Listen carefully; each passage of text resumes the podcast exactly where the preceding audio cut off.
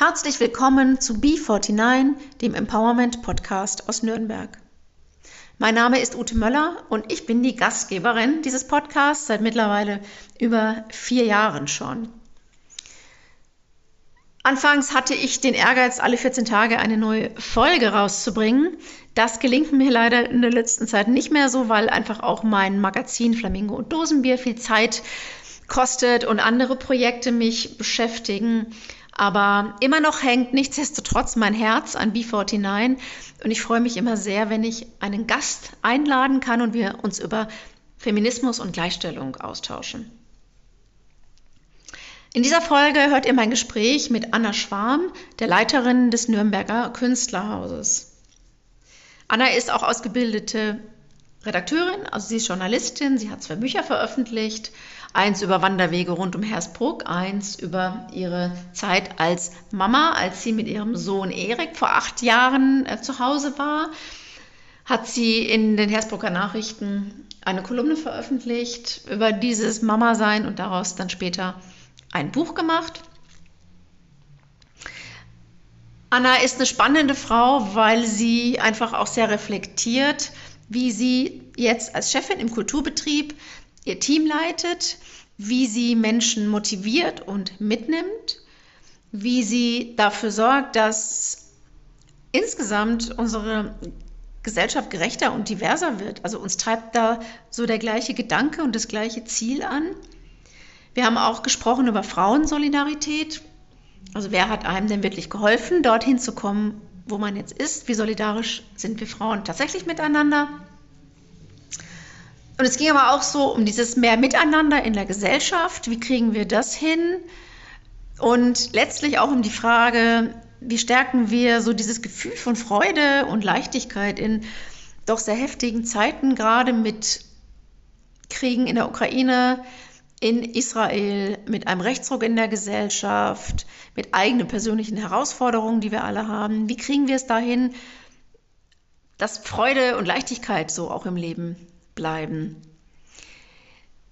Ich lade euch jetzt ein, mit dabei zu sein und eine Stunde Anna und mir auf unseren unterschiedlichsten Gedanken zu folgen und schreibt mir gerne, wie euch die Folge gefallen hat. Das ist ja möglich bei Spotify zum Beispiel, kann man Kommentare hinterlassen oder ihr könnt ja auch den Podcast wie alle Folgen vom B49 auf der Plattform meines Online-Magazins Flamingo und Dosenbier, also www.flamingo-und-dosenbier.de anhören und auch dort gerne eure Kommentare hinterlassen. Ich freue mich. Jetzt viel Spaß beim Anhören der Folge mit Anna Schwarm. Herzlich willkommen, Anna Schwarm, Leiterin des Künstlerhauses Nürnberg bei B49, dem Empowerment Podcast aus Nürnberg. Schön, dass du bei mir bist. Hallo, liebe Ute, schön, dass ich da sein darf. Ja, ich freue mich sehr, weil aus der Ferne habe ich dich immer schon natürlich wahrgenommen als eine ganz wichtige Frau im äh, Kulturbetrieb in Nürnberg, aber wir haben noch nie wirklich uns ausgetauscht. Deshalb freue ich mich auf die Stunde mit dir. Ähm, so ein bisschen was erzähle ich mal. Du wohnst in Hersbruck bist Germanistin und anderes noch, bis dann, ja, wir haben uns verpasst bei den Nürnberger Nachrichten gewesen, so wie ja. ich auch. Du hast da volontiert, ab 2008, da war ich gerade in Elternzeit, also da haben wir uns dann irgendwie in der Lokalredaktion, wo ich damals ja war, äh, total verpasst. Dann warst du Kulturredakteurin in Hersbruck und bist dann gewechselt sozusagen vom Schreiben ins Aktiv Kulturmachen, kann man sagen, oder? Ähm, Almushof warst du dort. Ähm, im Kulturladen, dann warst du Leiterin im Südpunkt und jetzt bist du eben im Künstlerhaus seit knapp vier Jahren. Ja, drei, dreieinhalb Jahre sind es jetzt. Genau, quasi. genau. Du schreibst aber auch, du schreibst Bücher, ähm, zum Beispiel über die Hersbrucker Schweiz, weil die so schön ist, ähm, muss ich auch noch viel mehr entdecken, weil mein Mann und ich, wir suchen ehrlich oft am Wochenende Wander Wanderwege, wenn wir mal rausfahren und wir finden immer nichts und denken, wo geht man denn hier hin? Also ich werde dein Buch dann unbedingt mir mal anschauen. Du hast einen kleinen Sohn, den Erik. Gut, der ist jetzt schon acht mittlerweile, also auch nicht mehr jo, so ganz so ganz klein. klein ist er nicht mehr. Genau. Und ähm, ich bin eigentlich, äh, also mir wurde es immer dringender, mit dir zu sprechen, weil du einen Post hattest auf Facebook. Und das war so ein Post, das war Anfang Januar. Und der hat für mich so diese ganze Stimmung so reflektiert, in der sich, glaube ich, viele befinden. Mit zwei Kriegen, mit Rechtsruck, mit dem Gefühl, dass da um uns herum irgendwie was entgleitet, oder? Dass wir, also dass man das Gefühl hat, man muss sich, möchte sich gerne gesellschaftlich mehr einbringen, um gegen was dagegen zu halten, was gerade passiert, oder? Schon, schon, schon auch eine Hilflosigkeit. Also ich, ich glaube, also mir passiert sowas öfter auf, auf Facebook, dass es so einen Morgen gibt, wo ich aufstehe und dann dringen mehrere Nachrichten auf mich ein und ich denke mir, Mensch, als Kind, so kann es doch nicht bleiben oder ich kann doch nicht die Einzige sein, die sich so fühlt. Und äh, dann habe ich tatsächlich angewöhnt, mir diese Gefühle in, in Worte zu fassen und äh, festgestellt, dass es meistens einige Menschen abholt, einfach dieses und dass dadurch auch öfter mal ein Gespräch entsteht. Also oft ist Facebook ja einfach auch so dieses, wir tauschen lustige Videos aus oder Witze oder Karlauer oder irgendwas, aber da habe ich festgestellt, dass schon viele ähm, tiefe, tiefe Impulse einfach entstanden sind, wo man sich austauscht, wie jetzt zum Beispiel dieser Podcast, wo mhm. man zusammen ins Gespräch kommt. Und ganz oft ist es aber so ähm, für mich das Gefühl von Hilflosigkeit, dass ich denke, ich spüre, da müsste jetzt was sein oder was passieren, aber ich allein kann es nicht ändern, aber ich äh, bräuchte jetzt auch die Bestätigung, stimmt meine Wahrnehmung eigentlich, ja, weil, also man hat ja auch immer so ein, so ein Gefühl, so sehe ich Dinge und äh, dann ist das die Wahrheit. Aber wenn man ein bisschen älter ist, weiß man, dass das, was man für die Wahrheit hält, nicht zwangsläufig die Wahrheit ist. Das heißt, ich, ich glaube, ich suche immer so ein bisschen ja, diese Rückversicherung. Mhm. Ähm, ist meine Wahrnehmung richtig? Stimmt es, was ich spüre? Geht es anderen auch so? Menschen, die ich auch kenne, die ich vielleicht schätze? Und ähm, manchmal entsteht daraus dann auch was, äh, wo man ins Tun kommt, wie zum Beispiel jetzt, dass wir beide uns hier austauschen. Ja. Weil, ähm, um auf das Thema Feminismus jetzt an der Stelle schon mal zu kommen, dieser Rechtsruck hat ja auch was viel mit Antifeminismus mhm. zu tun. Ähm, ist das auch was, was dich besonders triggert, Rechtsradikalismus und Antifeminismus? Oder vielleicht nochmal, was war, gab es einen konkreten Auslöser, dass du damals gesagt hast, ich will meine Sorge um, wo gehen wir gesellschaftlich hin, was kann ich tun, dass ich das jetzt genau an diesem Morgen raushau? Nee, ich glaube, Auslöser waren äh, tatsächlich, das, das war, glaube ich, der, äh, der Tag vor den Bauernprotesten und das, das hat sich tatsächlich einfach so ein bisschen mulmig angefühlt, weil das war so eine, wir, äh, weiß ich nicht, es hatte so eine kampfbereite Stimmung. Ich habe tatsächlich auch festgestellt, dass es mich durchaus äh, berührt, so viele Traktoren miteinander, das hatte fast was Militärisches und irgendwie, ähm, das, das hat kein gutes Gefühl gemacht. Ähm, und es ist eine Stimmung, die ist länger da ich stelle fest, ich habe ganz lange immer gesagt, ich muss eigentlich nicht feministisch sein. Ich hatte schon eine feministische Mutter. Das ist ähm, spannend. Und ähm, äh, um mich rum und in der Generation meiner Mutter und im Freundeskreis gab es viele emanzipierte Frauen. Meine Mutter zum Beispiel war auch immer, genauso wie mein Vater, Vollzeit arbeiten, ähm, obwohl wir zwei Kinder zu Hause waren. Und das war nie eine Frage. Ähm, und ich habe immer gedacht, so bin ich aufgewachsen. Für mich war immer klar, ich habe mein eigenes Geld, meinen eigenen Job, meine Berufung und das widerspricht aber Familie nicht. Das gehört einfach dazu. Für mich war das logisch, aber das war meine eigene Bubble. Ne? Das ist das, was ich vorhin mit der mhm. Wahrheit gemeint habe. Und ähm, jetzt mittlerweile stelle ich fest, ähm, es gibt diese gläserne Decke, die man kennt, also von, von der auch viel gesprochen wird, dass man sagt, an einem gewissen Punkt kommt man nicht weiter, in einen gewissen Machtbereich oder um gewisse Dinge durchzusetzen, kommt man nicht zwangsläufig. Und äh, da sind die weiblichen Strukturen tatsächlich nicht so, wie man sich das vielleicht schon wünschen würde oder vielleicht auch das Gegenseitige sich, sich unterstützen. Und erschreckenderweise stelle ich jetzt fest, ähm, jetzt fangen wir schon wieder an, uns zurückzudrehen. Also, ähm, dass Dinge wieder aus der Welt genommen werden oder dass es sich so kleinteilig aufgespalten hat in verschiedenen Bereichen, dass, ähm, dass äh, quasi wir uns gegenseitig aushebeln. Was meinst du damit? Ähm, ich glaube, dass, äh, dass Minderheiten, wobei ich jetzt Frauen als, mal als Minderheit bezeichnen Sind möchte, ähm, nee, ähm, also quasi in diesem Bereich, wo man sagt, ähm, äh, wir, wir möchten auf Augenhöhe oder wir möchten gleichberechtigt sein, dass es sich immer weiter und feiner aufdifferenziert hat und dass so viele, sage ich mal, um Pfründe kämpfen, dass statt dass wir gemeinsame Sachen machen, ähm, dass äh, es sich immer weiter aufsplittert. Also du meinst die Frauen untereinander? Frauen untereinander und auch ähm, ja, also diese ganzen Bereiche, wo man eben sagt, das ist nicht dieses klassische, was man als alter weißer Mann oder diesen, diesen Bereich bezeichnet, quasi, wo diese Machtstrukturen klar geklärt sind und um den Rest streiten sich ganz viele. Und ähm, ich glaube, wir müssten mehr miteinander arbeiten, also mehr gemeinschaftlich. Also jetzt meinst du Frauen mit Frauen oder alle miteinander insgesamt? Alle miteinander. Also ich glaube, dass es nur miteinander geht. Mhm. Also du bist ja jetzt so, zu, hast du schon Karriere gemacht im Kulturbereich, muss man sagen. Du bist jetzt Leiterin im Künstlerhaus. Das ist ja schon ein Sprung von Mitarbeiterin im Kulturladen Almushof. Also du hast mhm. ja, was hat dir geholfen selber auf dem Karriereweg? Gab es, welche Momente waren die, wo du vielleicht auch extrem, weil du da als, natürlich, wir sprechen darüber, weil du als Frau unterwegs bist, wo du gemerkt hast, da ist jetzt eine Hürde, die habe ich, weil ich eine Frau bin. Und was hat dann geholfen?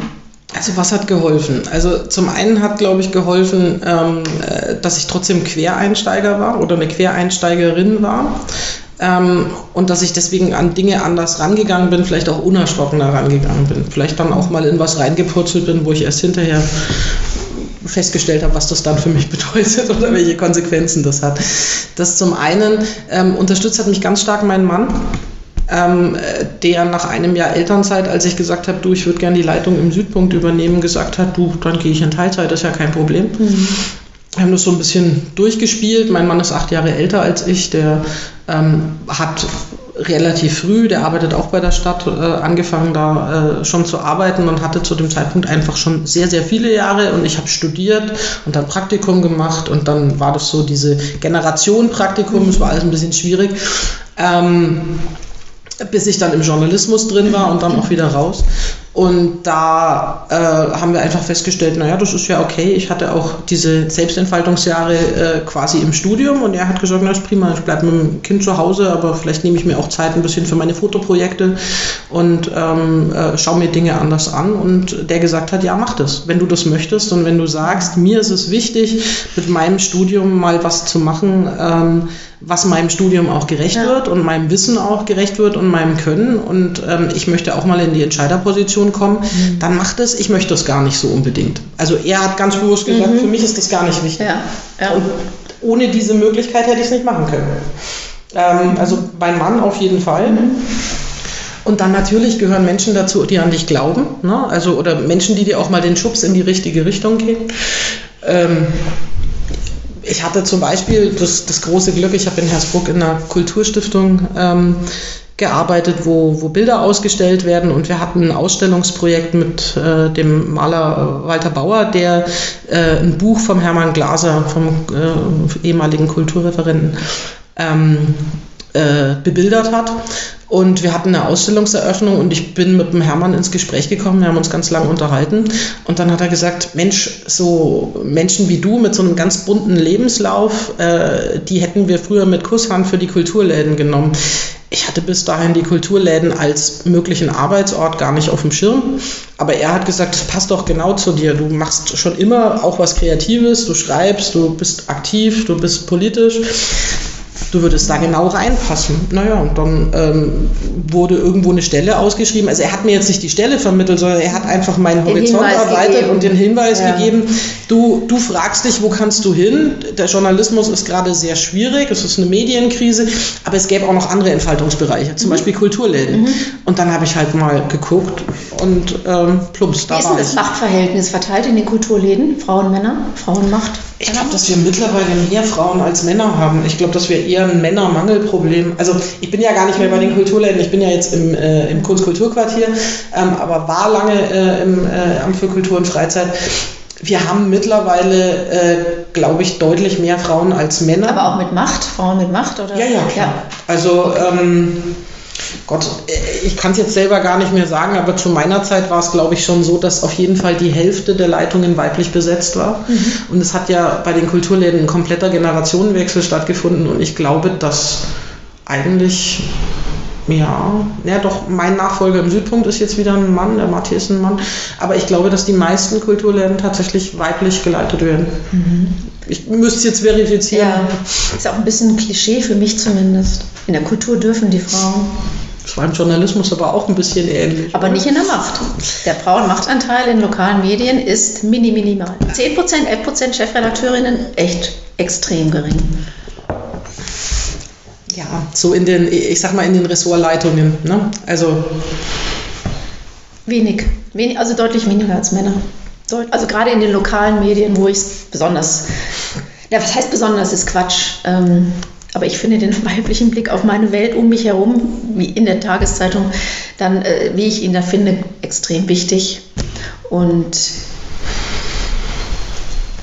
da sieht man aber auch die Machtmechanismen, mhm. dass Männer Männer nachziehen und wenn Frauen, dann sind die halt oft in den Social Media unterwegs oder ich glaube, da hatte ich in das klassischen Bereichen. tatsächlich das Glück, in diesen Kulturladenbereich geschubst worden zu sein vom Hermann, weil ähm, da ist es tatsächlich so, ähm, äh, dass da das schon auch ein erklärtes Ziel war. Also mhm. wenn du als Frau gesagt hast, ich habe Bock, Verantwortung zu übernehmen, dann hast du die Chance auch gekriegt. Vielleicht nicht so, mhm. aber ähm, also ich habe mich sehr schnell, sehr gefördert gefühlt. Ich habe dann nach meinem ersten Jahr, also noch bevor ich dann äh, in, in, äh, in Elternzeit gegangen bin mit dem Erik, habe ich äh, mich angemeldet für ein Projekt von der Stadt, das hieß Mentoring-Programm für Frauen in Führungspositionen was Frauen dazu ermutigen sollte, insgesamt auch in der Stadt ähm, äh, Leitungspositionen oder zumindest Gruppenleitungen äh, zu übernehmen.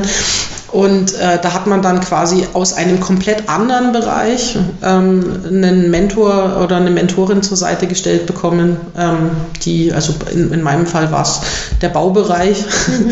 ähm, quasi, weil es eben darum gehen sollte, wie, wie funktionieren so Führungsmechanismen. Also das war sicher auch nochmal gut, einfach dieses, ähm, äh, dass man wusste, die Stadt ist offen dafür, dass Frauen auch Lust haben zu führen. Und das war damals ein Pilot. Also ich habe beim Pilotprojekt, das gibt es jetzt auch regelmäßig, aber ich habe damals an dem Pilotprojekt teilgenommen. Also es war eine junge Entwicklung. Ähm, und äh, habe dann quasi die Chance genutzt. Warum wolltest du führen? Warum war dir das wichtig oder ist es dir wichtig? Das ist eine gute Frage. Ich glaube, ich wollte gar nicht so sehr führen. Ich wollte das Gefühl haben, dass, dass mein, mein Potenzial entfaltet ist und dass ich mitsprechen kann. Ich wollte Dinge mitentscheiden dürfen und ich wollte Prozesse mit beeinflussen und prägen können. Und ich hatte weil Stadt ist natürlich schon hierarchisch das Gefühl, wenn man nicht quasi den Deal eingeht, Verantwortung zu übernehmen, im Zweifelsfall auch Verantwortung für andere, dann darf man nicht mitentscheiden. Und das ist dir wichtig, ne? Also das ist also wichtiger als jetzt zu sagen, ich bin deine Leitung oder dein Vorgesetzter oder dein Boss. Wichtiger ist mir, glaube ich, ähm, den Gestaltungsspielraum zu haben und was zu entscheiden und zu sagen, mit den vorhandenen Mitteln machen wir jetzt das oder wir setzen diesen Akzent oder tun was. Und es war tatsächlich schon in Almershof auch so, dass ich ähm, den Ausstellungsbereich sehr frei machen konnte. Also ähm, da hat mir eigentlich keiner reingeredet. Ich hatte da einen Gestaltungsspielraum. Ähm, ich habe eine Ausstellung gemacht über nach drei Jahre Fukushima, wo ich ganz viele Künstler zusammengeholt habe, wo es um äh, Kunst äh, oder Darstellung von ähm, quasi dem Schaden, der Atomkraft anrichten kann, äh, äh gemacht habe. Oder ich habe eine große Ausstellung mit dem Blalawe Hallmann oder eine Retrospektive auf dem Blalawe Hallmann gemacht und da hatte ich ganz viel freie Hand. Und ich hatte aber das Gefühl, trotzdem Knoblauchsland ein bisschen am Rand. Man erreicht nicht so viele Menschen. Ich wollte mit dem, was ich mache, gerne ein paar mehr Menschen erreichen. Also musste ich erstmal in die Stadt, das habe ich über den Südpunkt gemacht und dann hatte ich das Gefühl, ich will noch ein bisschen mehr gestalten, dann bin ich im ja. Künstlerhaus gelandet. Ja. Wie wichtig ist denn dieses Thema, oder wie wichtig war es in deinem Werdegang, so dieses Frauensolidarische? Oder wie wichtig ist es jetzt auch dir, weil du, du stellst jetzt Leute ein, ähm, du kannst Frauen in deinem Umfeld ja jetzt fördern, wenn du das gerne möchtest.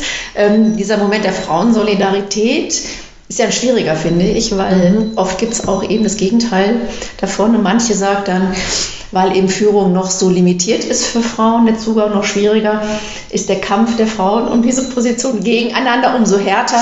Da ist gar kein Platz für Solidarität und ich ja, weiß nicht, ob das stimmen muss so. Also ich könnte es jetzt nicht statistisch belegen. Ich kann aus meiner Erfahrung tatsächlich sagen, dass ich wahrscheinlich mehr Männer benennen könnte, die mich gefördert haben als Frauen. Wobei ich jetzt nicht sagen möchte, dass es keine Frauen gegeben hat, die mich gefördert hat. Die gab es natürlich auch, aber ähm, äh, häufiger, äh, weiß ich nicht, ähm, waren es tatsächlich Männer, von denen ich mich gefördert oder ein Stück weiter geschubst gefühlt habe. Und ich habe mich natürlich schon auch immer gefragt, woran liegt das? Oder eine Erfahrung, die ich auch öfter mal gemacht habe, wenn ich, ich habe eine, also ich glaube, ich trete sehr dominant auf, dominanter als ich mich fühle. Also ich habe eine sehr laute Stimme und ich bin von meinem Wesen, glaube ich, einfach so, dass ich sehr präsent bin. Du bist einfach so, hast Energie. Ich bin offensichtlich sehr präsent und ich habe festgestellt, ähm, dass es äh, dass es für manche Frauen tatsächlich äh, bedrohlich wirkt, wenn ich so auftrete, weil das so wirkt, als würde ich alles an mich reißen wollen. Ich selber bin innen drin ganz oft tief verunsichert. Das können die sich gar nicht vorstellen. Das kann, ähm, das kann glaube ich, keiner nachvollziehen. Doch, ich kann das nachvollziehen. Und das ist quasi auch so ein bisschen wie eine Schutzmauer. Ja? Und ähm, die, die, mich, äh, die mir hilft, in dem Moment vielleicht nicht davon zu laufen und meine Frau zu stehen. ja? Und ähm, für andere ist das vielleicht schwierig. Und ähm, da habe ich mich ganz oft, glaube ich, hat aber auch was mit mir zu tun, quasi äh, gedisst gefühlt oder, oder, oder gemobbt, gemobbt gefühlt von Frauen, mhm. die sich aber wahrscheinlich im Gegenzug von mir genauso gemobbt gefühlt haben, einfach weil ich vielleicht anders war von meiner Körpersprache und meinem Auftreten und dem, wie, wie ich mit Dingen umgehe. Da würde ich heute vielleicht anders mit umgehen und ich versuche auch anders damit umzugehen. Also ich, äh, ich versuche ganz oft eine Kollegin hat es neulich zu mir gesagt, die hat tatsächlich gesagt, ich finde das schön, du, du lobst ganz oft oder du weißt ganz oft auf was hin, was, was gut ist bei mir oder auch bei anderen, fällt mir auf. Und ich glaube, dass das schon was ist, ähm, was ich gerne tue, weil es mir immer gefehlt hat. Einfach also gelobt mal, zu werden selber. Äh, gar nicht, nicht gelobt, aber auch so, so einfach mal gesagt zu kriegen, du, das war jetzt gut. Oder da würde ich an deiner Stelle dranbleiben, da kannst du wirklich was. Das ist eine Kernkompetenz von das dir. Oder hey, das ist cool. Das ja? sollte doch Teil von Führung sein, oder? Glaube ich schon. Ähm, Unbedingt. Äh, aber äh, also ich glaube, ich mache das nicht nur, wenn ich, äh, wenn ich Teamleiterin bin oder, Führung, sondern ich, ich glaube, ich mache das auch in meinem Umfeld oder in meinem Freundeskreis oder bei Töchtern von Freundinnen oder so. Also keine Ahnung, wenn, wenn, mir was auffällt, wo ich finde, wow, das ist was, was eine andere Frau zum Strahlen bringt oder was was das Besonderes ist, cool, ist ähm, dann spreche ich das aus. Das ist sehr cool. Also mir geht, mir fehlt das oft, weil ich oft das Gefühl habe, Feminismus wird zu etwas, wo gerade auf Instagram oder so, ähm, wenn sich dort Frauen zeigen als Feministinnen, ist es oft auch etwas sehr Selbstvermarktendes. Mhm. Und ich fand es total krass die, oder interessant, die Tijen Onaran. Mhm. Kennst du, ne? Mhm. Also so eine ganz, eine der Führungsfiguren, so wird sie in den Medien auch äh, gehypt, der Frauen des Feminismus und mehr Frauen in Führung und so weiter. Hat das Cover jetzt gelobt von, ich glaube, die englische Vogue, wo lauter Frauen drauf sind, die irgendwo was führen, leiten. Mhm. Ähm, und diese Frauen sind alle wunderschön. Und für mich ist Feminist, das ist das, dieses Rausstechen wollen im Feminismus ist für mich auch oft etwas, weil ich, ich zeige, dass ich sehr attraktiv und hübsch bin. Ich zeige, wo ich an welchen tollen Orten ich bin, bei welchen tollen Events ich auf dem Podium sitze oder auch nicht. Und dann geht es mir zu wenig um diesen Aspekt des gemeinsam etwas Erreichens, mhm. sondern zu zeigen, ich bin ganz toll und ich erreiche in dem Bereich ganz viel. Es kann vielleicht auch beides zusammen funktionieren. Ich sag mal, ähm, jeder wird, wird verwenden, äh, was er zur Verfügung hat, äh, um sich Türen zu öffnen. Bei mir ist es Sprachgewalt. Manchmal bin ich durch eine Tür vielleicht auch einfach durchgepoltert, weil ich ja, wie ich vorhin schon gesagt habe, manchmal auch äh, äh, zu präsent, dass ich einfach da bin. Ja? Und ich äh, würde auch nie jemandem vorwerfen, jetzt zu sagen, Mensch, äh, du hast jetzt mit, mit Schönheit quasi dir eine Tür geöffnet, die dafür gesorgt hat, dass dir jemand zuhört. Das finde ich völlig legitim hätte für mich nicht funktioniert, weil ich mich so selber nie wahrgenommen habe. Gibt es, glaube ich, auch ganz viele. Aber ich würde mir wünschen, dass wir es weniger als Kampf begreifen, als mehr, dass wir es als ähm, als was Bestärkendes begreifen. Also ähm, dass, dass man nicht unterstreicht, was einen am anderen stört, sondern äh, was, äh, was einen am anderen freut, was, äh, warum man sich auf das Treffen mit einem Menschen freut oder was man beim anderen, wo man gern zusieht. Also das sind so Momente, die, die ich gern anderen sage. Da habe ich dir jetzt gern bei zugesehen oder das hast du jetzt schön gemacht, ein Ding. Und das können Kleinigkeiten sein, aber ich glaube, das hilft, diese Unsicherheiten abzubauen. Und das ist, glaube ich, was, das hätte ich mir, hätte ich mir für meinen Weg immer gewünscht, dass jemand mal sagt, Mensch, diese eine Kleinigkeit ist schön und dann einfach zu begreifen, wow, so eine Kleinigkeit kann ein, ein Samen sein, da habe ich ein Standing, wo ich es nie erwartet hätte, weil ich immer dachte, das Standing kriege ich durch was viel Größeres, durch was Wichtigeres. Zum Beispiel dadurch, dass ich sage, dann übernehme ich halt jetzt die Leitung, damit ich was gestalten kann. Aber vielleicht kann man ja auch in anderen Bereichen gestalten und vielleicht funktioniert Machtverschiebung tatsächlich über diese kleinen Samen Lernen noch viel besser als über diese großen Momente. Ich weiß es nicht. Also du hast im, im Vorgespräch was gesagt, was ich, ähm, das war ja schon vor anderthalb Wochen, also ich habe also ich, es hat sich mir eingeprägt, dass du gesagt hast, gerade durch äh, Social Media und Instagram kommt dieses Influencer-Bild. Also ein Influencer bin ich ja nur, wenn ich heraussteche, mhm. wenn ich aus der Masse heraussteche. Dass das sehr beeinflusst, wie wir gesellschaftlich oder miteinander sind. Also ich immer etwas Besonderes. Ich will immer einzigartig sein. Und dass du sagst, viel wichtiger wäre vielleicht das gemeinsame Menschliche zu, zu finden und das finde ich, also das kann ich total teilen, diesen Gedanken. Wie kriegen wir das ja, rum? Wie kriegen wir das rum? Ich, ich glaube tatsächlich darüber, dass wir das Verbindende äh, ineinander suchen. Und also, was mir zum Beispiel auffällt, seit ich, äh, seit ich Führung bin, ähm, dass mir ganz oft Frauen, gerade jüngere Frauen, ich sage jetzt mal die, die, die Praktikanten, die FSJler, die halt mal so kürzer da sind, begegnen, äh, die, die totale äh, Hemmungen haben, irgendwas zu machen, weil sie sich gar nichts zutrauen. Und es gibt aber überhaupt keinen Grund dafür. Und ähm, ich glaube, ich habe es vorhin zu dir gesagt, ich hatte heute Morgen diesen Moment, dass ich mir gedacht habe, warum willst du dich jetzt eigentlich mit mir treffen?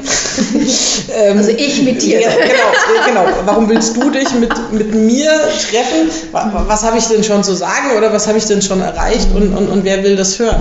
Und ich glaube, das ist tatsächlich was, was in vielen Frauen angelegt ist und wo ich mir wünschen würde, dass wir uns mehr bei der Hand nehmen und sagen, es geht uns übrigens allen so.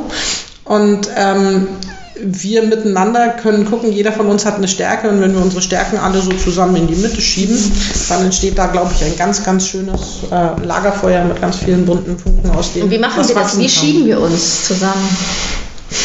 Es ist wirklich ja, das ist ja eine spannende Frage. Also man, es gibt immer wieder Projekte.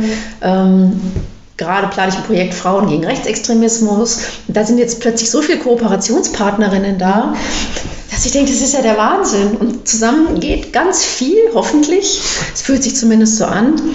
Und ich habe mir auch fest vorgenommen für dieses Jahr, weil ich ja mit Flamingo Dosenbier, meinem Magazin und mit B49, jetzt hier den Podcast, das ist ja alles so solo, ne? ich mache das ja alles alleine. Und ich habe dieses Jahr ist das Jahr des Wir, sage ist jetzt so mein Mantra. Ich will einfach viel mehr mit anderen machen, glaub, auch um zu lernen und mich selber, damit ich selber mehr. Ich glaube tatsächlich auch, dass die Zeit dafür reif ist, ähm, weil wir an vielen Punkten ähm, an Wandlungsprozessen stecken. Also ich glaube, viele hinterfragen, wie wir arbeiten, wie wir leben, wie äh, und ich glaube, dass, dass da eben genau dieses Wir auch reingehört, dieses Ich muss es nicht alleine schaffen. Ich glaube trotzdem, dass das was mit Erziehung zu tun hat, dass man als Frau das Gefühl hat, das gilt nur, wenn ich es mir allein, also wenn ich allein bewiesen habe, dass ich es geschafft habe, dann stehe ich hier und ich habe es als Frau geschafft, aber das ist immer so ein, so ein tatsächlich Einzelkämpfer-Ding. Ähm, das kostet aber so viel Kraft. Aber ich glaube, dass, dass eigentlich es früher schon mal eine Zeit gab, wo Frauen viel mehr miteinander gearbeitet haben. Was du auch in, ist jetzt blöd, aber was du, keine Ahnung, wenn du jetzt äh, zu Wüstenvölkern gehst, bei den Berbern oder so, Frauen arbeiten, also man, man sagt, Frauen sind unterjocht, aber das stimmt nicht. Die Frauen haben miteinander eine unheimliche Dynamik, was die alles äh, miteinander in, in der Hand halten und ähm, wie die miteinander umgehen, liebevoll miteinander in ein Badhaus gehen, miteinander äh, Rituale teilen und auch Kinder versorgen und so weiter. Das ist was, was uns in unserer westlichen Welt komplett aberzogen ist. Und ich glaube, da liegt so ein Stück ein Geheimnis drin. Also das sich gegenseitig anerkennen, äh, wegkommen von Äußerlichkeiten äh, hin zu ähm, was Verbindenden, wie man miteinander wie sagt man das? Ähm, ja, wie gesagt, wie ein Puzzle. Also, dass jeder einfach sein Stück beitragen darf und dass dieses große Ganze dann auch allen gehört. Aber ich glaube, dass das momentan noch nichts ist, wofür es eine Anerkennung gibt. Und das ist aber, glaube ich, Teil des Anerkennung Spiels. von wem? Gesellschaftlich, dass man sagt, die, Ja, aber ich glaube, das ist Teil des Spiels. Also das, ähm, ich glaube, dass Männer sich anders gegenseitig stützen, um ihre Machtpositionen auszubauen oder um ihre, ihre Strukturen auszubauen und dass Frauen ähm, diese, diese verbindende Kraft nicht so sehr nutzen. Manchmal habe ich das Gefühl, Frauen ist es sehr wichtig, die Fassade aufrechtzuerhalten. Du könntest jetzt auch hier sitzen und sagen, ich bin die Leiterin des Künstlerhauses Nürnberg. Ey, sei froh, dass ich hier sitze an deinem, an deinem Esstisch und dass ich überhaupt mit dir spreche, weil meine Zeit ist unendlich kostbar. Ähm, also diese, ich habe oft das Gefühl, bei Frauen ist diese Fassade total. Ich bin die Abteilungsleiterin bei Siemens. Ich bin das. Und, und, ähm, und, und dieses, also zumindest spiegeln mir das Männer, wenn die jetzt Bock haben auf einen neuen Job, dann sagen sie zu ihren Spätzeln, du übrigens, ich, bin- ich suche gerade was Neues, wenn du was für mich tun kannst, mach mal. Und ich glaube, also meine Wahrnehmung für mich wäre eher, wenn ich sage, ich suche was Neues, ist es auch so ein Zugeständnis, dass ich das Alte, was ich jetzt gerade mache, nicht gut kann oder dass mich das unterfordert, dass das irgendwie nicht der Idealzustand ist. Ich möchte aber als Frau bitte dauerhaft in einem Idealzustand sein. Ähm, und das ist auch so was, was zwischen Frauen steht, weil ich schon das Gefühl habe, wenn man dann mal eine Stunde zusammensetzt, dann spricht man plötzlich ehrlich miteinander. Also auf LinkedIn findet man jedes, jede Podiumsdiskussion cool, auf der man sitzt und wo die herzlichen Glückwunsch, dass du bei dem Podium dabei warst und bei, das ist ja großartig. Und hinterher sagen die, mein Gott, das ist auch ein Betrieb, der sich nur selber befruchtet und so toll finde ich das gar nicht. Aber ich muss, was wirst du durch alle gezerrt. ich, genau, ich muss aber nach außen sagen, dass ich cool bin, dass das alles cool ist und so weiter. Also Ja, ja, das ist, äh, es ist ganz, ganz viel Fassade und ich, äh, äh, es, es hebt aber, aber ich meine, das ist grundlegend. Also ich glaube insgesamt, dass äh, alles, was diese sozialen Netzwerke angeht, egal ob das eine Business-Plattform ist wie LinkedIn oder ob das jetzt Facebook oder, oder Instagram ist, alle diese Plattformen dienen dazu, ähm, ein Narrativ vor sich herzutragen, das eine gewisse Form von, von, von Perfektion ist. Und dann, wenn du eins in eine bestimmte Richtung dir anschaust oder anklickst, dann kriegst du 15 Mal das Gleiche oder 30 Mal das Gleiche hingespült über diese Algorithmen. Und ähm, ich glaube, dass ähm, die Menschen sich davon tatsächlich von sich selbst entfremden. Also dass das Entfremdungsprozesse sind und dass man ähm, und deswegen nimmt auch zunehmend, glaube ich, dieses, äh, da- dass man sich wirklich trifft, ja ab. Ne? Also es gibt ja auch diese Phänomene, dass man sagt, die Leute telefonieren nicht mehr gern, sondern die schreiben nur noch. Also komm mir nicht zu nah, tritt nicht zu sehr in meinen eigenen Bereich ein. Ich glaube, dass das wirklich so ist. Wir entfremden uns zunehmend von uns selbst und wir haben eine falsche Vorstellung von dem, was unser Gegenüber ist oder darstellt. Und äh, je, je größer das wird, umso schwieriger wird persönliche Berührung. Ja, also wird Unmittelbarkeit, wird Authentizität und das ist tatsächlich das, was ich an diesem Post, der auch dich berührt hat und warum du mich quasi auch angesprochen hast, immer wieder auffällt. Das ist immer ein Impuls, da wache ich nachts auf oder da bin ich irgendwas und da schreibe ich irgendwas, das kommt aus meinem tiefsten Innern. Und das kann ich, glaube ich, auch ganz gut, aber das berührt Menschen unmittelbar, weil ich das nicht glätte oder beschönige oder irgendwas, sondern weil da einfach ist, ich habe ein Gefühl, ich habe Angst oder ich bin jetzt äh, verwirrt oder mich beschäftigt was aus meiner Vergangenheit und dann lege ich das dahin aber ist es nicht auch und lege das bloß. Aber ist es nicht auch schon komisch, dass man das tut für Menschen, die man ja, also ich weiß nicht, wie viele FollowerInnen du hast, die, die wenigsten oder viele kennst du nicht und du erzählst denen was sehr Intimes über dich, könnte man auch grundsätzlich in Frage stellen. Ja, aber ich glaube, es ist genau meine Sehnsucht nach dieser Authentizität und dass ich die Leute dazu provozieren will, authentisch zu sein. Ich glaube, dass mir Authentizität was wahnsinnig Wichtiges ist. Ich habe vor, ähm, ich glaube, es sind jetzt drei Jahre am, am, am, am, am, Frauentag im März äh, öffentlich gemacht, dass ich als Kind missbraucht worden bin. Ähm, und habe das aufgeschrieben, äh, quasi mit all diesen Vorstellungen, die ich davon, also mit allem, was ich da mit mir rumgetragen habe. Also ich habe einen Auf Post Facebook gemacht, auch? auf Facebook. Ich habe auf Facebook einen Post gemacht, wo ich gesagt habe, heute ist Tag der Frauen und ich teile euch jetzt mit. Ähm, ich war elf und da bin ich missbraucht worden von einem Freund meiner Eltern und äh, das war äh, für mich so einschneidend, dass es mein ganzes Leben überschattet hat. Warum hast du es in dem Moment öffentlich gemacht? ich war Warum habe ich es in dem Moment öffentlich gemacht? Das war auch einer dieser Impulse, genauso wie jetzt mit dieser, äh, dieser Bauerndemo. Ich hatte äh, vorher eine anstrengende und harte Zeit, äh, weil ich mich komplett überfordert hatte mit diesem, ich leite und ich bin Mutter von einem kleinen Kind und so weiter. Habe dann auch äh, sechs Wochen eine Tagesklinik gemacht für einen Burnout und war an einem Punkt, wo ich ganz, ganz viel einfach nochmal anders angeschaut habe und mich gefragt habe, warum, warum mute ich mir das alles zu, warum mache ich das alles? Und ähm, dann war für mich einfach klar, ähm, dass eine meiner größten, man sieht es dann vielleicht als Frau als Schwäche, wenn einem sowas passiert, eine meiner größten Schwächen ist das, was äh, eine meiner größten Stärken heute ist. Nämlich, dass es mir äh, passiert und aus dem raus habe ich die Persönlichkeit entwickelt, die ich heute bin. Und ähm, ich habe das ins Netz gestellt und ich habe unfassbar viele äh, Rückmeldungen von Frauen gekriegt, die gesagt haben, mir ist Ähnliches passiert. Also nicht alle öffentlich. Ne? Viele haben auch einfach privat geschrieben, die mich angerufen haben, die mit mir gesprochen haben, die sehr berührt haben. Viele Männer auch, viele äh, Freunde aus meinem Freundeskreis, die das nicht wussten, ähm, die das sehr berührt hat, die gesagt haben, mein Gott, ich bin jetzt Vater und mein Kind ist so und so alt, was kann ich tun, um mein Kind zu schützen, dass sowas nicht passiert? Und ähm, das war einer dieser Impulse, wo ich gemerkt habe, da bewegt sich ganz, ganz viel, ähm, weil man sich nicht mehr mit dieser Scham versteckt. Und ich glaube, dass solche Momente ganz wichtig sind und ich provoziere Menschen immer wieder mit diesen authentischen Momenten, wo irgendwas in mir vorgeht, wo ich sage, jetzt reicht's, jetzt läuft das Fass in mir über. Jetzt will ich auch nicht mehr, dass ihr denkt, dass ich übrigens die Starke bin. Ganz viele haben geschrieben, ich bin jetzt völlig baff, du bist für mich so eine starke Frau, unangreifbar, du hast so viel erreicht. Die haben eine Frau beschrieben, die kenne ich nicht. Weil ich bin die auch nicht. Also ich wirke auf Frauen. Aber ist das auch ein typisch Frauending? Also ich habe jetzt nur gelesen in der Zeit, das war ein Porträt von der Ursula von der Leyen, die ja wieder als EU-Präsidentin kandidieren, äh, antreten wird.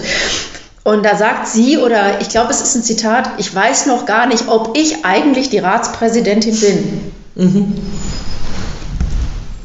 Und das ja. ist krass, weil das kenne ich. Das auch. ist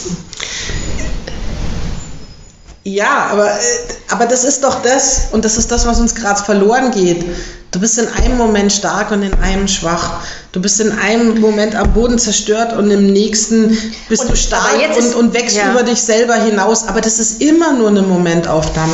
Du kannst ja das nicht bleiben. Und ich glaube, der Trugschluss, den wir aufsetzen, ist, du bist immer das, aber du bist das, weil du die vielen anderen Facetten durchlebt hast. Und ähm, wenn du die vielen anderen Facetten nicht durchlebt hättest, könntest du diesen Moment von Stärke nicht haben. Darauf will ich, glaube ich, raus. Und ähm, es gehört das Scheitern dazu, um zu gewinnen, und es gehört äh, das Traurigsein zum Lachen.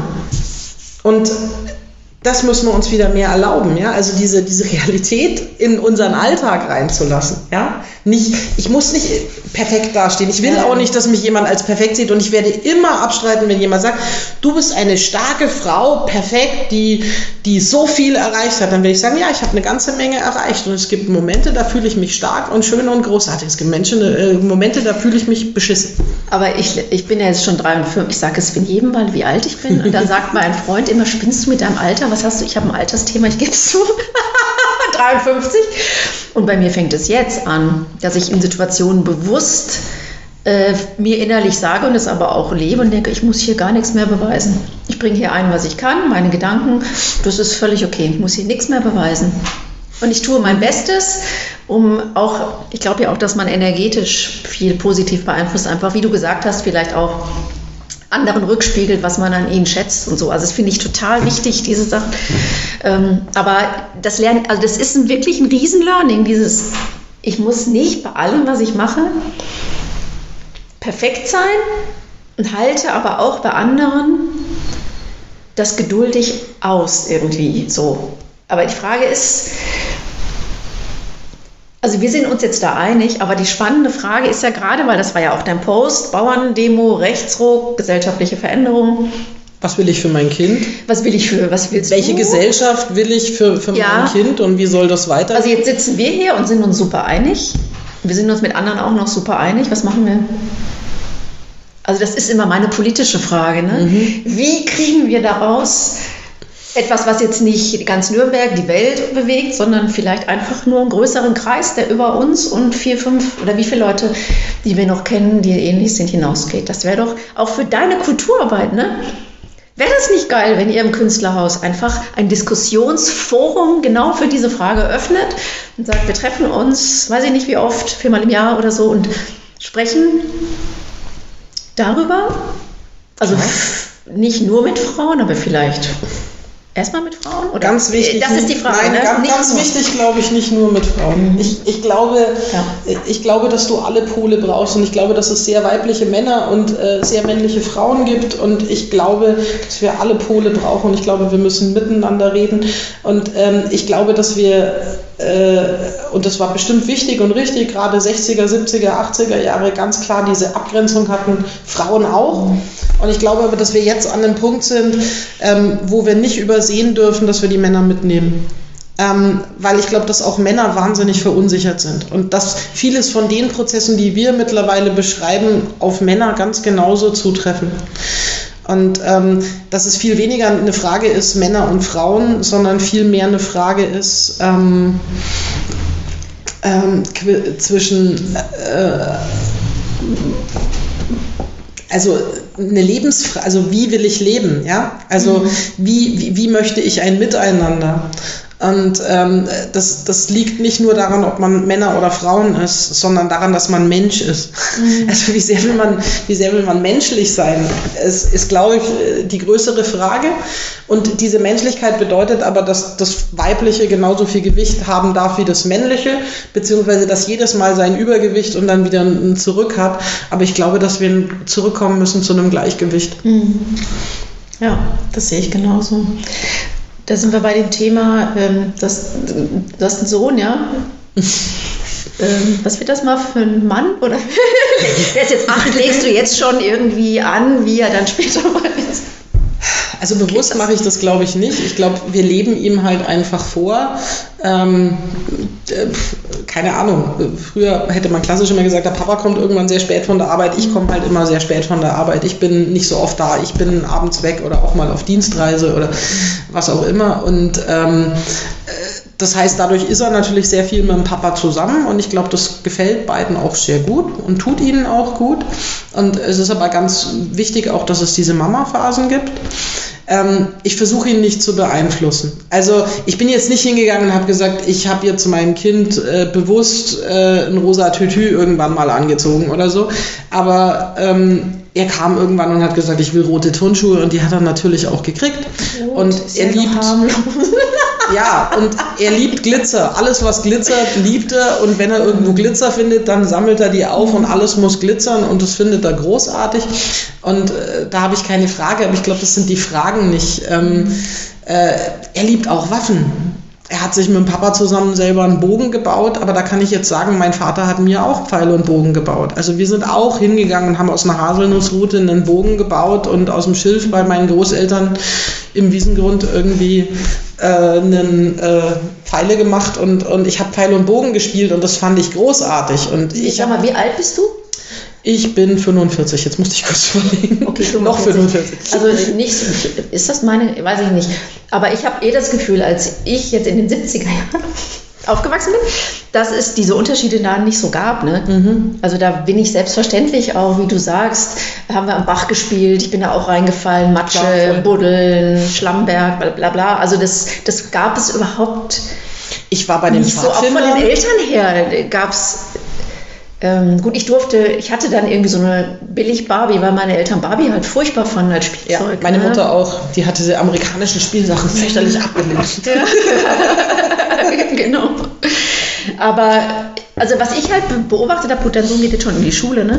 Ähm, Im Kindergarten, dass meine Tochter hat zu Hause mit allem gespielt, also mit, da lag halt alles rum, Bausteine, Autos, Puppen, alles.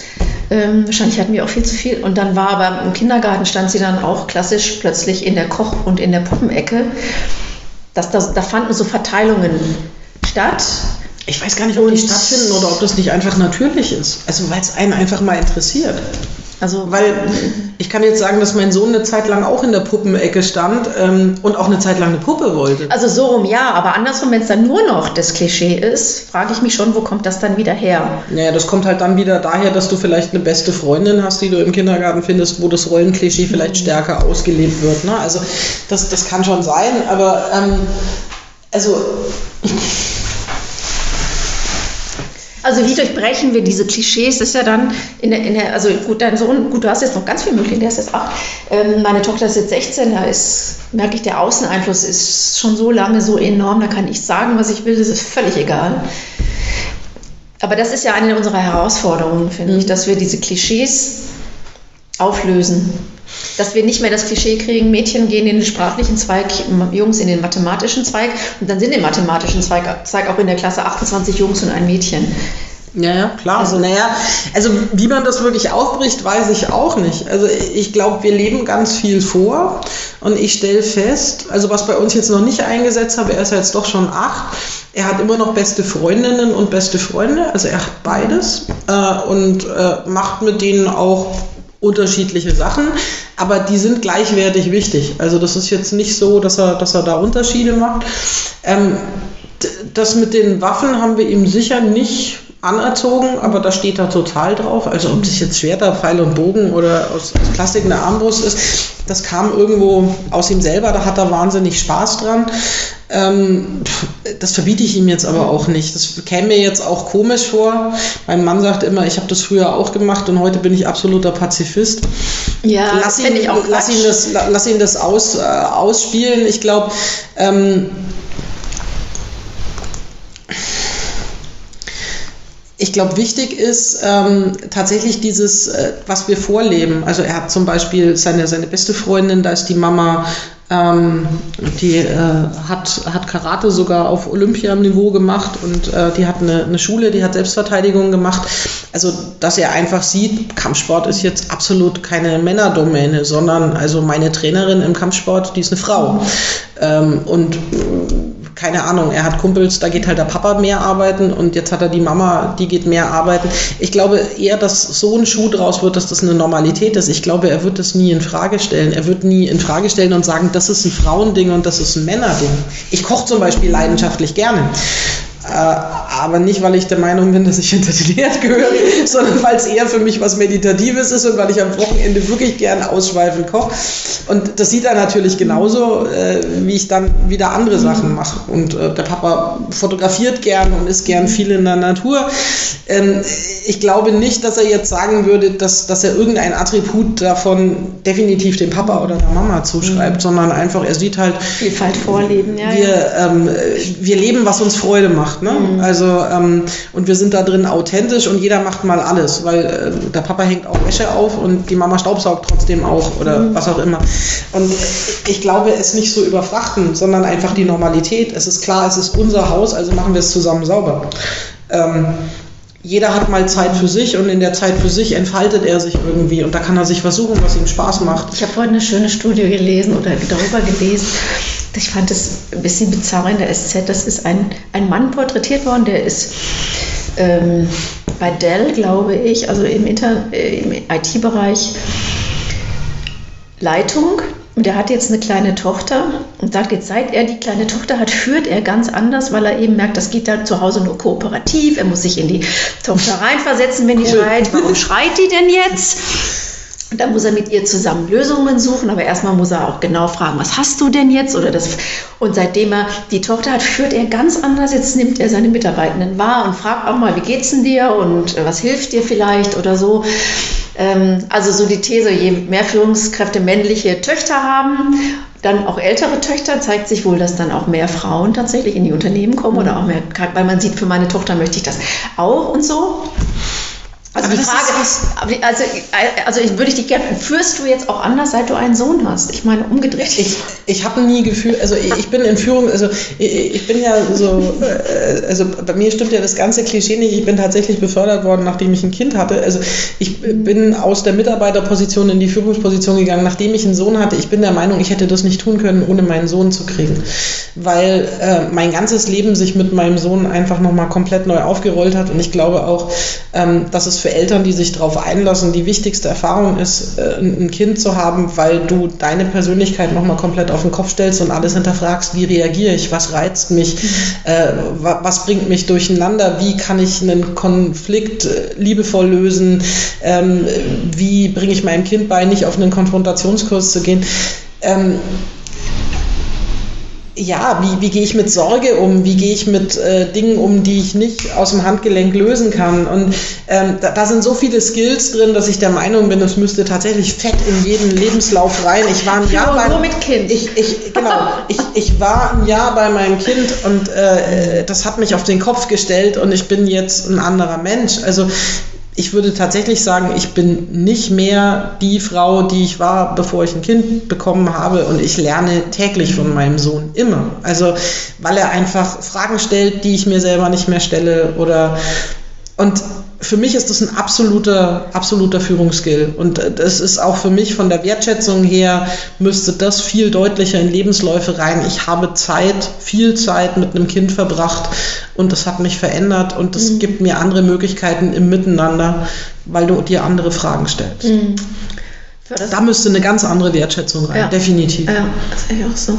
Förderst du Frauen anders als die Männer in deinem Umfeld? Also im beruflichen Umfeld? Ja und nein. Also ich habe es gerade schon mal gesagt, ich, ich nehme bei, bei, bei jungen Männern tatsächlich auch eine Verunsicherung äh, wahr, ähm, was ist richtig und was ist falsch. Also ich glaube, das ist schon auch für, für Jungs schwieriger geworden. Also ich glaube, die Erschütterung des Selbstbewusstseins, die wir als Frauen schon ganz lange kennen, die überträgt sich mittlerweile auch auf, auf jüngere Männer, weil die in, in so einer Zerreißprobe sind. Also ich versuche alle eigentlich gleichwertig als Mensch mitzunehmen. Aber ähm, klar, Dinge, die mir selber auffallen, die ich von mir kenne. Also besonders, wenn ich aus einer Antwort raus spüre, wow, das, das wäre so eine Antwort, die hätte ich auch gegeben oder so hätte ich auch reagiert oder so, dann versuche ich auch mal aus meiner Geschichte was rauszukramen und zu sagen, du, das kenne ich, das war bei mir zum Beispiel damals so, überleg mal, Ding.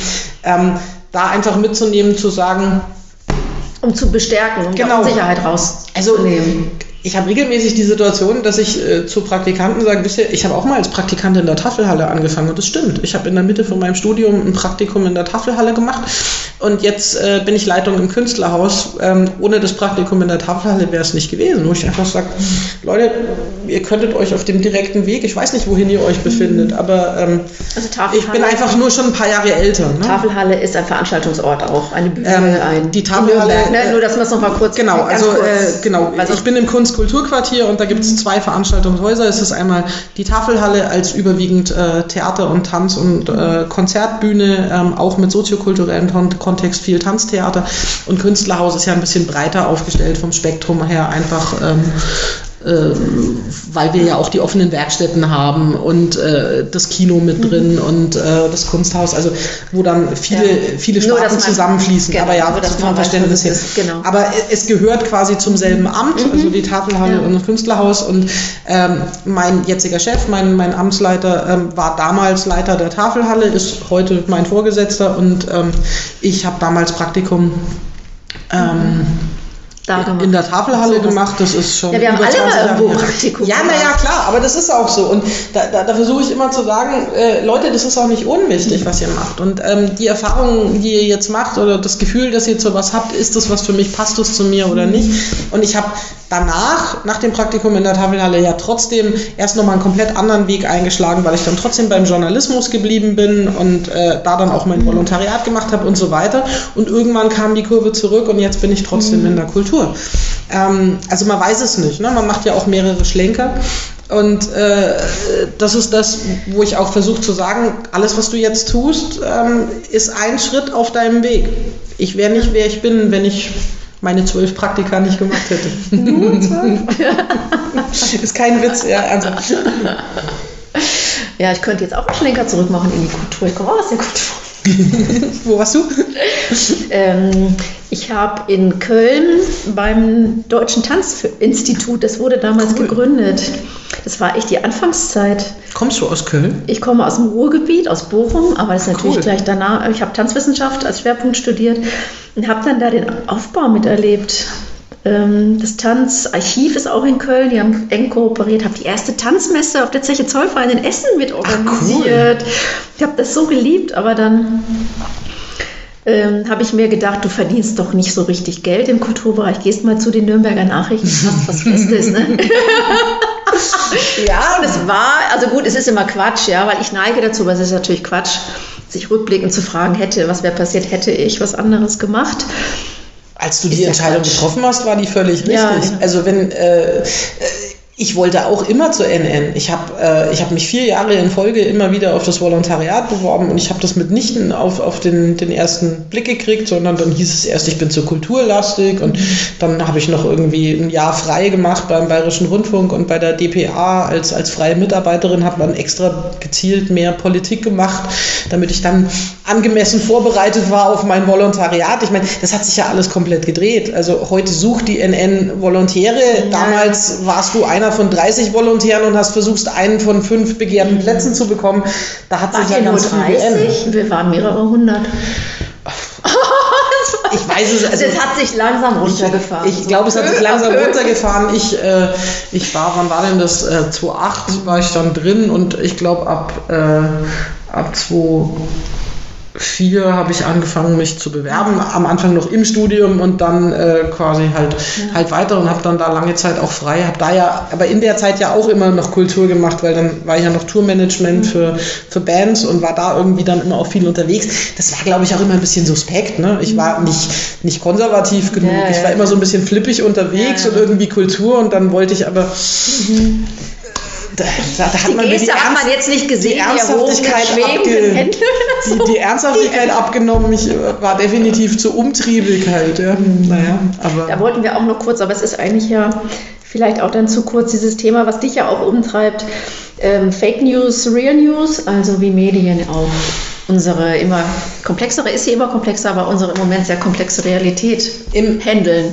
Im Moment, also ich glaube, wir kommen da eigentlich auf das zurück, was ich vorhin schon gesagt habe. Ähm, ich glaube, ähm, dass wir uns ähm, wenn wir von Pippi Langstrumpf ausgehen, ich mache mir die Welt, wie sie mir gefällt. Wir haben jetzt so eine perfekte Welt aufgezeichnet, aber ähm, wir müssen feststellen, äh, dass uns das traurig und depressiv und angestrengt macht und ähm, äh, dass, es, dass es am Ende zu Grabenkämpfen und zu, zu schweren Auseinandersetzungen führt und äh, uns wieder auf was zurückwirft, von dem wir nie ausgegangen wären, dass es so ist. Und da müssen wir, glaube ich, dringend dran arbeiten.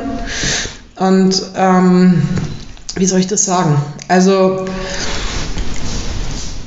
ich glaube, dass wir alle in der Verantwortung stehen, ähm, einen bewussteren Umgang mit dem Internet zu erlernen und mit den sozialen Netzwerken und äh, mit, mit allen Möglichkeiten, die es gibt, sich da eben auszudrücken und zu entfalten. Ich glaube, dass von Seiten der Politik was rein muss, wo man mehr Regulatorien reinbringt, dass Hassrede, dass ähm, äh, Mobbing äh, und allem, was mal ausgeliefert sein kann im Netz, gerade auch zum Schutz von Kindern, ähm, dass das besser geahndet werden kann und dass man nicht mehr so anonym ist. Ich glaube, die Renate Künast hat da ja gerade einen Vorstoß gemacht.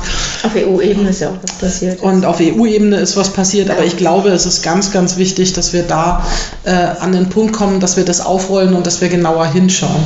Und im Zuge dessen müssen wir uns überlegen, ähm, was an die Stelle unserer Medien treten wird. Und das ist eine Aufgabe von Medien, aber auch von uns. Also ähm, ich glaube, früher hat man abends zusammengesessen und die Tagesschau geguckt. Vor dem Abendessen, nach dem Abendessen, ich habe keine Ahnung. Und dann hat man da mal kurz drüber geredet. Und am Sonntag haben die Eltern am Frühstückstisch gesessen. Also zumindest bei uns war das so, haben eine Zeitung gelesen.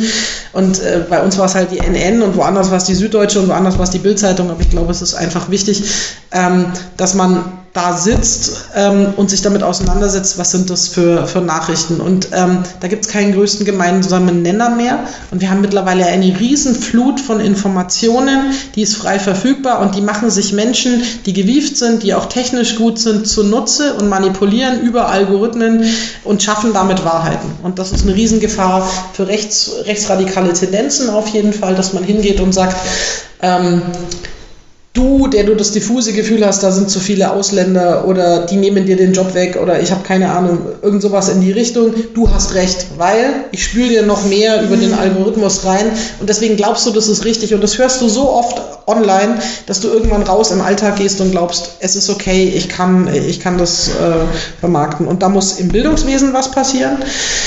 Der Lehrermangel ist ein riesengroßes Problem meiner Meinung nach, weil ähm, der Lehrermangel dazu führt, dass die ähm, dass, äh, dass gerade diese Zusatzangebote, ich engagiere mich sozial, ich äh, diskutiere auch mal, ich habe ein Rhetorikseminar, solche Sachen, mhm. dass man das, ähm, äh, dass man das bearbeitet und die ähm, so, ja, dass man, dass man einfach die also, Ressourcen, personellen Ressourcen in den Schulen gar nicht hat. Ne? Um genau, du hast sie nicht mehr, aber da fällt der Diskurs weg, in den Familien fällt der Diskurs weg ja. und ich glaube, es ist ganz, ganz wichtig, dass wir da an den Punkt kommen, ähm, dass wir unsere Hausaufgaben machen. Mhm. Und da sind aber auch wir Eltern gefragt, die wir unseren Kindern den Diskurs beibringen und uns auch hinsetzen und über solche Sachen reden. Und es ist das Bildungssystem gefragt und es ist die Politik gefragt und es ist die Gesellschaft gefragt. Auch wir im Kulturzentrum sind gefragt und ähm, ich werde versuchen, solange ich das mache, dann auch die entsprechenden Angebote dafür zu machen. Ja. Sehr gut, Anna. Zwar, ähm, wie geht's dir jetzt? War es so schlimm, wie du dachtest? Nein, überhaupt nicht. Nee, nee, also ich, habe das Gefühl, wir hatten ja jetzt einen wilden Ritt und Sehr viele viel. unterschiedliche Themen. Sehr viel, ja. Und ähm, vieles nur angerissen. Mhm. Ähm, aber ja, ich glaube, wir haben viel zu tun und viel kann man nur gemeinsam, ja. gemeinsam tun, aber ja. auch seine Eigenverantwortung erkennen. Ich wünsche mir eine Gesellschaft mit, mit mehr Eigenverantwortlichkeit ja. und Authentizität tatsächlich. Da sind wir uns einig. Schön, dass du da warst. Danke, dass ich da sein durfte.